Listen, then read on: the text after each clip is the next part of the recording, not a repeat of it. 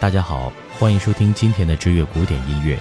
我们将继续为您分享从贝多芬到柏辽兹的下篇。法国作曲家柏辽兹被认为是标题音乐之父，对他来说，标题音乐的意义就是以原创、不受约束的活泼管弦乐语言表达诗的理念。例如，他的《幻想交响曲》就是一幅艺术家命运的画像。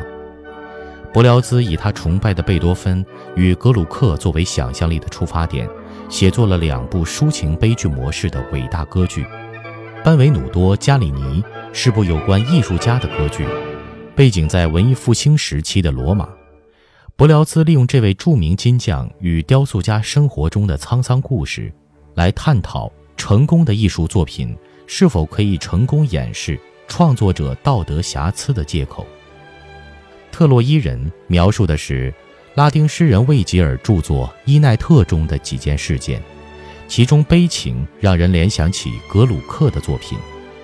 后来由瓦格纳发扬光大的主导动机手法开始在加里尼登场，作曲家以单纯的声音与和声使整个乐谱变得更具活力，并有助于凝聚音乐的情节。柏辽兹晚年时还根据他崇拜的莎士比亚剧《无事自忧》。以利落透明的手法谱成喜歌剧《贝亚翠丝与贝迪》。柏辽兹的热情是被巴黎的两个事件激发点燃的。一八三零年左右，诗人雨果以他令人心寒的奇特剧本宣告法国浪漫主义的诞生。其次是莎士比亚悲剧在巴黎演出，使得法国剧院。从科奈伊与拉辛的严肃古典主义解放出来，这两人的戏剧形式都可以追溯到亚里士多德。美学上的大变动于是开始产生。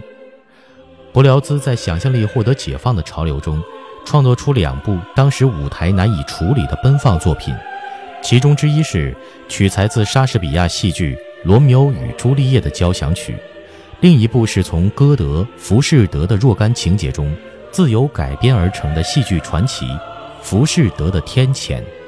故事包括浮士德与魔鬼订约、葛丽青的拘禁，一直到浮士德下地狱。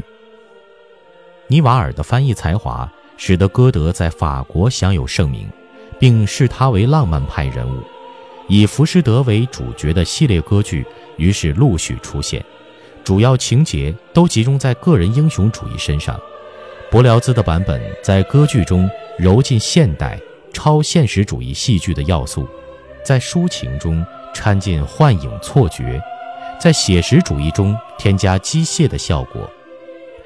柏辽兹的混合风格说明他继承了大革命时期自由奔放的音乐戏剧风范，是向对位结构桎梏的宣战。也是强烈个性器乐语言的拥护者，他写作的现代配器法与管弦乐法论，一直到现在仍是管弦乐语法的法典。感谢大家的收听，从贝多芬到柏辽兹就为大家分享到这里了，我们下期再见，别忘关注我们的新浪微博和微信公众账号哦。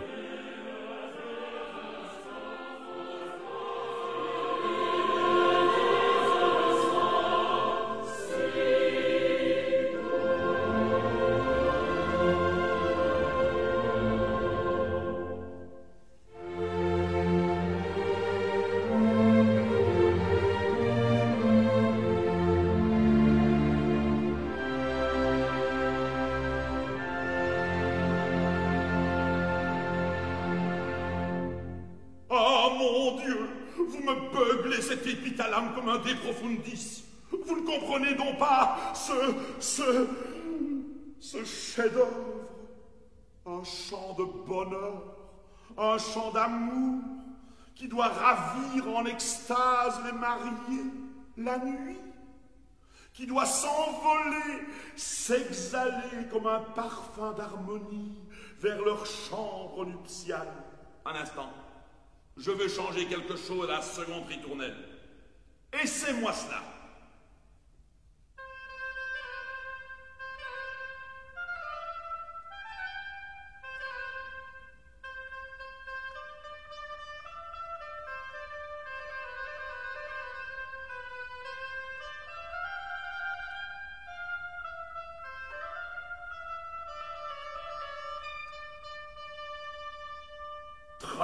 Bien, peste, à première vue. Oh, tu es un gaillard. J'écrirai pour toi un joli saltarello dans ma nouvelle messe. Eh bien, nous ferez-vous entendre la musique en question? Oui, Excellence. Oui, Altesse. Oui, Monseigneur. Avec de nouveaux agréments que je viens d'y ajouter. Emportez ceci. Et apportez-moi le bâton numéro 37. Le bâton ducal.